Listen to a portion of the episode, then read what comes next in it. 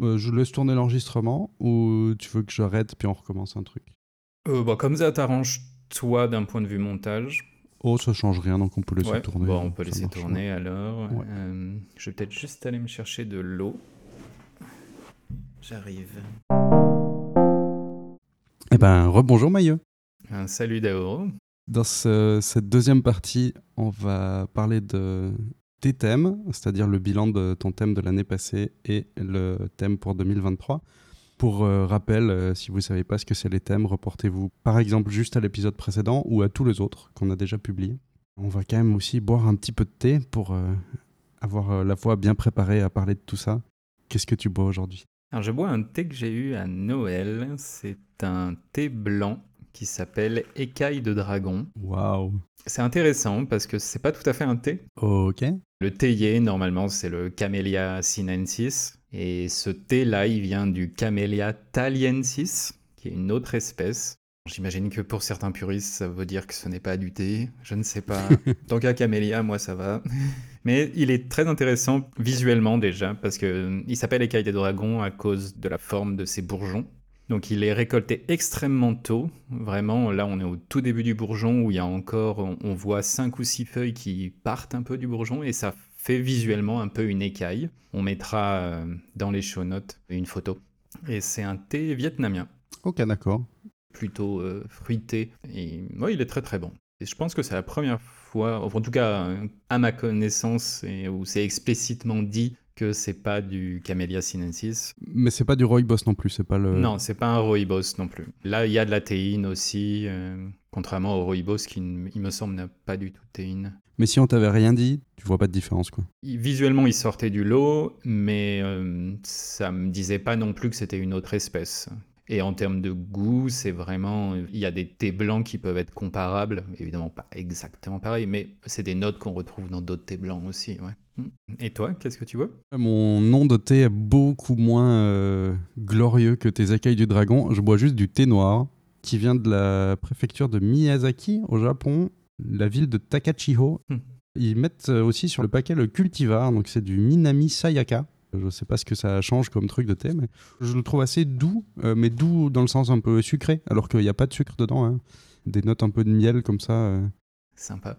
Puis des thés noirs japonais. Je pense qu'avec le temps, il y en a de plus en plus, mais jusqu'à présent, c'est vrai que le Japon n'était pas forcément connu pour ses thés noirs, mais plutôt pour ses thés verts. Et c'est intéressant de voir qu'il se diversifie? J'avais divertir, mais c'est pas la même chose.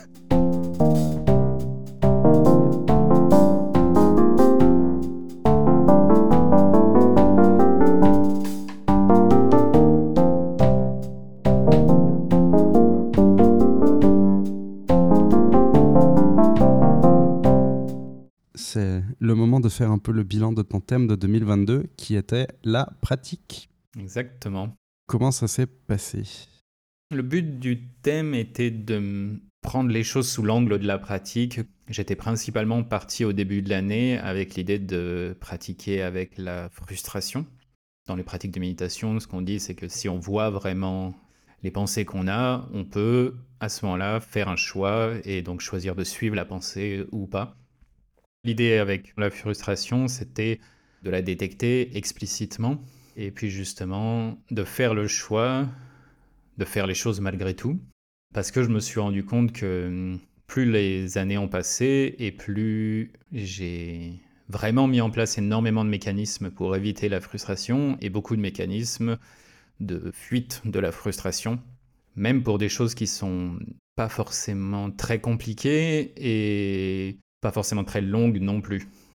Ce que j'ai remarqué, c'est que c'était vraiment lié à des frustrations de ah ça m'embête ou les choses sont pas forcément très claires ou ah, non mais j'ai pas envie de parler avec cette personne enfin voilà des choses de cet ordre-là qui sont des petites frustrations finalement mais qui bah, sont quand même assez emmerdantes.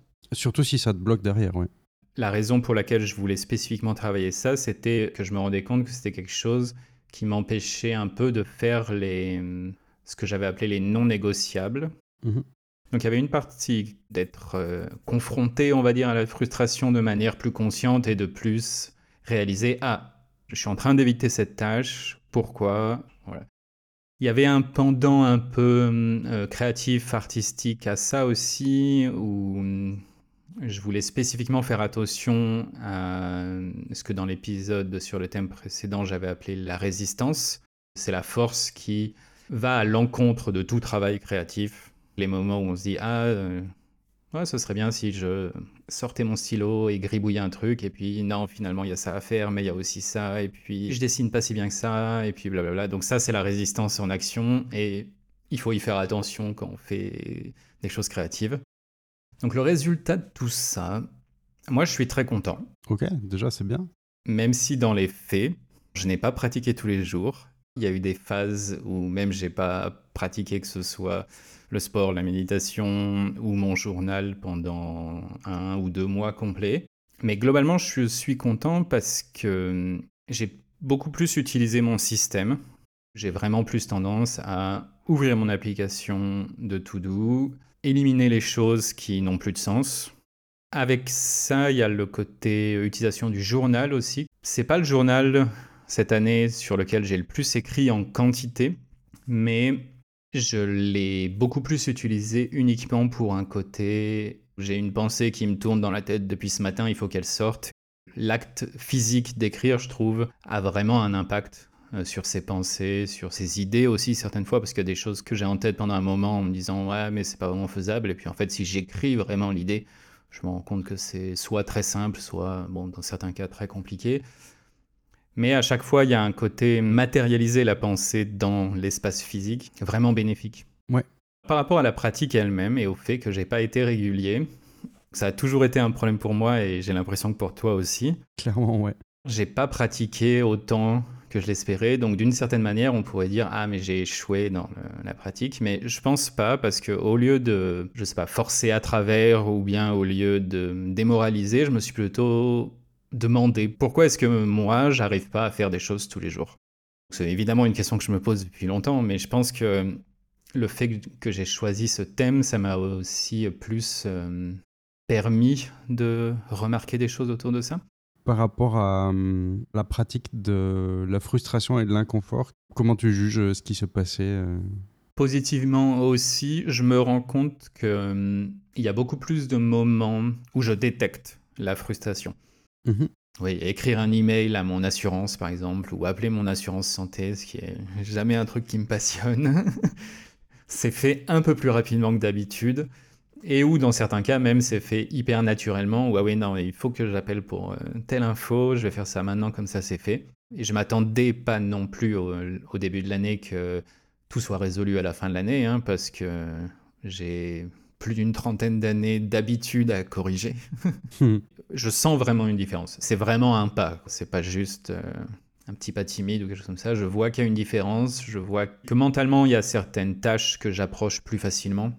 Même si je les avais dans l'application ou bien euh, dans mon bougeot, ça me restait en tête. C'était toujours là, c'est toujours présent, parce qu'il y avait tout un dialogue qui se mettait en place autour de ça.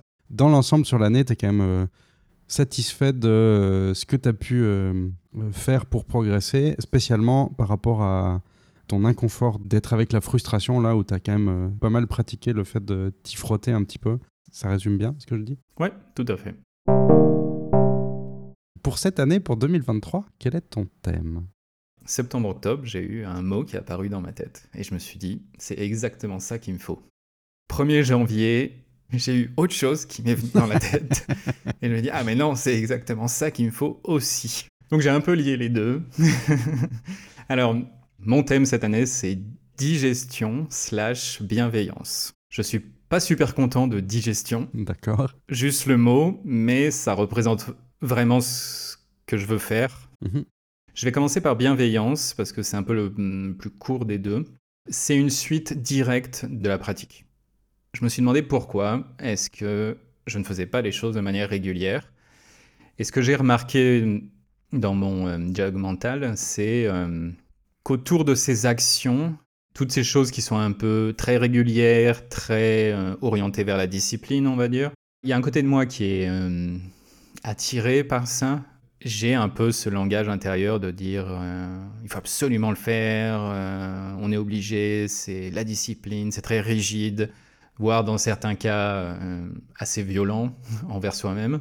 De ce que j'ai pu apprendre, c'est très courant qu'on se parle beaucoup plus violemment qu'on parlerait à, quelqu'un d'autre, à des amis ou même à des étrangers. Si c'était pour le faire comme ça, autant pas le faire, quoi. Oui, voilà, ce type de choses.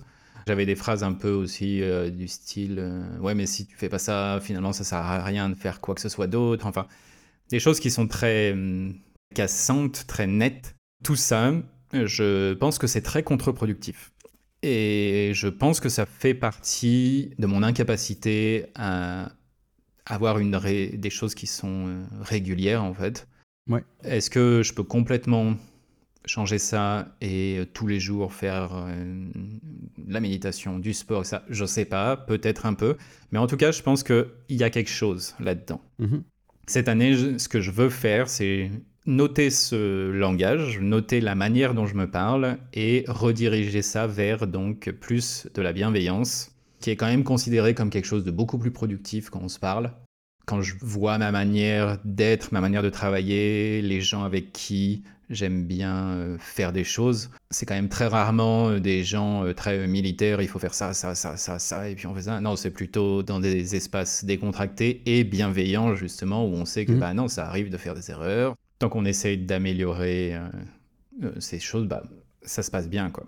Et c'est des endroits où je vois que je suis plus productif aussi. Donc là, c'est bienveillance avec toi-même, en fait. C'est aussi un peu projeté vers l'extérieur parce que je me rends compte que j'ai eu des situations cette année où ce que j'avais ressenti et ce que j'avais compris de la situation était en fait à l'opposé de ce que la personne avait vécu. C'est des choses qui arrivent assez souvent en fait, mais ce que je me rends compte, c'est que dans ce genre de situation, moi, mon défaut, c'est d'aller dans cette personne est bête, cette personne... Euh, enfin, pas des choses qui sont très saines non plus à projeter à l'extérieur. Il faut que je sois conscient aussi que c'est pas uniquement quelque chose que je projette sur moi, mais j'ai aussi beaucoup de mécanismes euh, où je projette ça sur les autres. Donc ça, c'est le côté euh, bienveillance et du coup le côté digestion alors. C'est un peu euh, un mix de choses. Donc l'an dernier, j'ai changé de travail et le travail que j'ai eu précédemment, j'y suis resté 8 ans. C'est la première fois que je restais dans un travail aussi longtemps. Autre élément déclencheur, le fait qu'on ait déménagé, je me suis rendu compte qu'il y a plusieurs textes, vidéos ou épisodes de podcast vers lesquels je reviens régulièrement, que je réécoute ou relis ou revois. Et à chaque fois, c'est des choses auxquelles je tire quelque chose de significatif ou en tout cas une nouvelle idée, même si c'est des choses que j'ai revues et réécoutées des dizaines de fois. Ce que je me suis dit, c'est que il fallait que je passe dans une phase de digestion de tout ça. L'idée, couper les entrées Enfin, un peu tout ce qui m'arrive dessus. Euh, je sais pas trop. En anglais, moi, ça me paraît clair, mais en fait, en français, quand dis juste les entrées, ça veut rien dire. Donc, un peu les emails avec les mailing lists, les flux RSS, les abonnements YouTube. Et il y a aussi une partie où, au lieu d'aller chercher des nouveautés ou le dernier truc dont j'ai entendu parler, je vais aller voir qu'est-ce qu'on m'a recommandé. Euh. Donc, il y a une première partie voilà, qui va consister à réduire tout ça. Réduire aussi ce qu'il y a dans mon espace physique. Notre déménagement nous a vraiment montré qu'on a beaucoup d'affaires finalement, encore plus que ce qu'on pensait. C'est marrant après euh, avoir passé du temps avec juste 40 litres sur le dos. Ça rejoint l'épisode qu'on avait enregistré sur la simplicité, le fait que c'est un travail continuel, il n'y a pas d'état final vraiment. Et là, on se rend compte que ben, on a réaccumulé de nouveau pas mal de choses. Donc tu veux moins d'accumulation d'informations qui te parviennent, mais aussi moins d'accumulation de matériel. C'est ça. Et la hum, troisième partie qui finalise un peu le côté digestion, c'est prendre le temps de réfléchir, prendre le temps d'écrire, prendre le temps de se poser. Mais j'ai pas spécialement de but précis autour de ça. C'est plus une question de dire, bah, pendant que je vais couper les entrées, pendant que je vais aussi trier les choses, ça va me libérer de l'espace, que ce soit du temps ou même de l'espace mental. Et je veux quand même protéger un peu euh, cette partie-là. Une question un peu plus profonde, disons, par rapport aux podcasts euh, et articles sur lesquels tu pourrais revenir. Tu sens ce besoin d'y revenir parce que c'est pas digéré, mais est-ce que tu sais pourquoi tu y reviens? Est-ce qu'il y a un truc en particulier qui te frappe ou... Une raison, c'est que je pense que c'est des œuvres, on va dire, euh, qui sont très denses. Mmh chaque lecture est réalisée avec une expérience qui est légèrement différente à chaque fois. il y a quelque chose un peu de nouveau qui parle parce que cette partie-là peut-être parlait un peu moins ou je ne reconnaissais pas spécialement euh, ce besoin. Alors qu'une fois que j'ai eu des expériences différentes, eh ben, cette partie va prendre plus de valeur d'une certaine manière. Il y a une partie qui est peut-être un côté un peu euh, têtu de Ah oui, mais ça c'est bien, ah oui, mais ça c'est bien. Et puis au bout de la dixième fois, c'est là où on fait Oui, mais en fait, oui, ça c'est vraiment bien, il faut que je le mette en place. Ça m'arrive d'écouter des podcasts sur des sujets euh, qui m'intéressent beaucoup, mais qui pourraient influencer ma manière de fonctionner, ou juste euh, mes pensées, ou voilà. Hmm. Mais ma manière de consommer des podcasts, c'est plutôt, ben, je suis en déplacement ou je vais faire une activité qui nécessite pas trop de réflexion, genre faire du ménage ou faire un petit peu de cuisine quand je dois découper plein de trucs. Donc ça m'accompagne le podcast. Sauf que du coup, ces sujets-là qui m'intéressent, euh, sur lesquels euh, j'aimerais pouvoir actionner des choses après moi derrière, ou en tout cas poursuivre ma réflexion par rapport à ce qui s'est dit, ben, je le fais dans des moments où je suis pas en capacité de vraiment en prendre des notes et après je l'ai juste entendu, je l'ai pas retenu, j'ai pas pris de notes, je peux pas revenir dessus vraiment, à part de me dire ah ouais mais l'épisode de machin, il était vachement intéressant, mais du coup il faudrait que je me retape les deux heures peut-être d'épisode pour euh, au final euh, bon. Donc je sais pas dans quelle mesure euh, c'est peut-être quelque chose qui est un peu similaire ton idée de digestion, c'est que c'est pas vraiment rentrer dans une oreille puis ressortir par l'autre, mais un petit peu quand même. Hmm. Qu'il faut revenir dessus ou en tout cas être réexposé au même sujet régulièrement pour ok il y a un truc. Alors c'est quand même bien de le faire comme ça, tu vois. Je ne veux pas à chaque fois vouloir prendre des notes sur euh, tous les podcasts que j'écoute ou autres, parce que au final, tu es quand même exposé à des choses. En arrière-plan, ça déclenche des réflexions, ça participe à quelque chose. Puis c'est peut-être aussi, une fois qu'il y a eu une certaine accumulation de ce genre de petits déclics ou de petites pensées, euh, que tu te rends compte qu'il faudrait peut-être que j'aille creuser là-dedans. N'empêche que, ouais, il y a ce côté de digestion dont tu parles euh, qui est peut-être nécessaire. Je pense qu'il y a un peu de ça aussi, mais plus sur c'est pas le type d'épisode ou de vidéo qui, comme tu dis, euh, rentre et sort euh, d'un côté. J'en ai aussi beaucoup de ce style-là. Il y a une manière de rabâcher les choses qui est productive et il y a une manière de rabâcher les choses qui n'est pas productive. Et je pense que cumuler les vidéos, cumuler les épisodes de podcast euh, ou les textes qui en fait racontent un peu tous la même chose, c'est pas forcément productif. Alors que hum, ceux que j'ai vraiment identifiés comme étant des choses qui me parlent vraiment et qui ont vraiment beaucoup de valeur.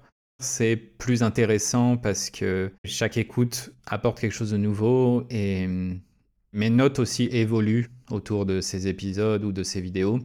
Je vais pas noter la même chose à chaque fois et c'est intéressant aussi de voir qu'est-ce qui m'a marqué il y a un an et qu'est-ce qui me marque maintenant quand je l'écoute. Pour euh, revenir sur ton thème lui-même, est-ce qu'il y a encore des choses euh, que tu n'as pas dites qui l'impliquaient, la digestion? J'ai pas vraiment un point à propos de ça, mais ce que je veux en tirer de cette partie du thème, c'est éliminer des choix en fait. Si à tout moment en chose créative, je peux euh, peindre des figurines, faire de l'aquarelle, faire de la photo, dans mon cas, ça a tendance à faire en sorte que je ne fasse rien de tout ça. Parce que trop de choix, tu le choix un peu Ouais, c'est un peu cette partie-là. En même temps, je sais que j'aime beaucoup la variété. Je dis toujours que mon hobby, c'est d'avoir des hobbies. Mais je pense qu'il y a des moyens d'avoir cette variété tout en restreignant le champ dans lequel elles sont. Idéalement, moi, ce que j'aimerais, c'est que ce temps, cet espace que j'espère récupérer, je la loue principalement à la photo, en tout cas tant que c'est quelque chose que j'ai envie de, creuser. Ben avec tout ça, je pense qu'on a un petit peu fait le tour de ton thème, je pense. J'ai l'impression, moi j'ai pas d'autres notes. C'était complet et extensif. Ah si, un point, j'y pense parce que c'est dans ce que j'ai noté dans ton thème. Tu disais euh, définir un peu des, tâches mensuelles par rapport au thème. Sur quoi je me focalise un petit peu. Euh. Voilà, ouais, pour ce mois-ci ou pour cette période. J'ai fait quelque chose de un tout petit peu similaire. Euh, j'ai simplifié un peu ma page de Bougeot, j'ai enlevé toute une partie tracking que je trouve n'avait plus de valeur ces derniers temps. Ça m'a libéré de la place sur les pages. Et donc sur le mois de janvier, je me suis mis trois tâches liées au thème, qui sont un peu les trois choses que j'aimerais faire en janvier. Ma recommandation, en tout cas, euh, simplement, faut pas euh, faire trop. Ça m'est déjà arrivé de mettre le focus, c'est prendre les nouvelles habitudes et il y en avait 12 et bah, j'en ai pris zéro parce qu'il y en avait trop. Quoi. Là, c'est trois tâches qui sont quantifiables. Elles sont petites, mais pas vraies. Enfin, je veux spécifiquement les garder maximum à trois tâches. Non, dans tous les cas, à trois points, on va dire. Et je m'attends aussi à ce qu'il y ait des choses un peu plus moins euh, quantifiables. Moins quantifiables, plus des choses de dire, voilà, essayer de bah, garder en tête cette histoire de bienveillance, par exemple, ou j'avais la page sur le thème, c'est très bien, mais le problème c'est que c'est une page dans mon carnet. Plus l'année avance, plus la page elle est loin de là où je suis. voilà. De me forcer à aller la revoir tous les mois pour euh, recopier une partie pour le focus du mois, ça fait qu'au moins une fois par mois je revois tout ça et je fais un choix conscient et j'y repense et c'est pas. Euh, juste dans un coin, oui. Moi, sur le, la page du mois, je mets le mois et juste en dessous, je mets mon thème à chaque fois. Puis là, comme j'ai cette section un peu vide, euh, je me suis dit, allez, on va essayer quelque chose ce mois-ci. C'était euh, bien rempli. Ça fera peut-être beaucoup de choses à digérer euh, pour nos auditeurs et auditrices. Là. Pareil, je te souhaite de bien réussir à mettre en place et à réaliser ce que tu veux avec tout ça. Merci. On se revoit au minimum l'année prochaine pour le bilan, puis peut-être, peut-être plus tôt, on verra. Essayons de faire un truc à six mois cette fois. Et puis, euh, bah, comme d'habitude, n'oubliez pas euh, partager si l'épisode euh, vous a plu. On a une. comment on dit? Une instance, non pas une instance Mastodon, mais...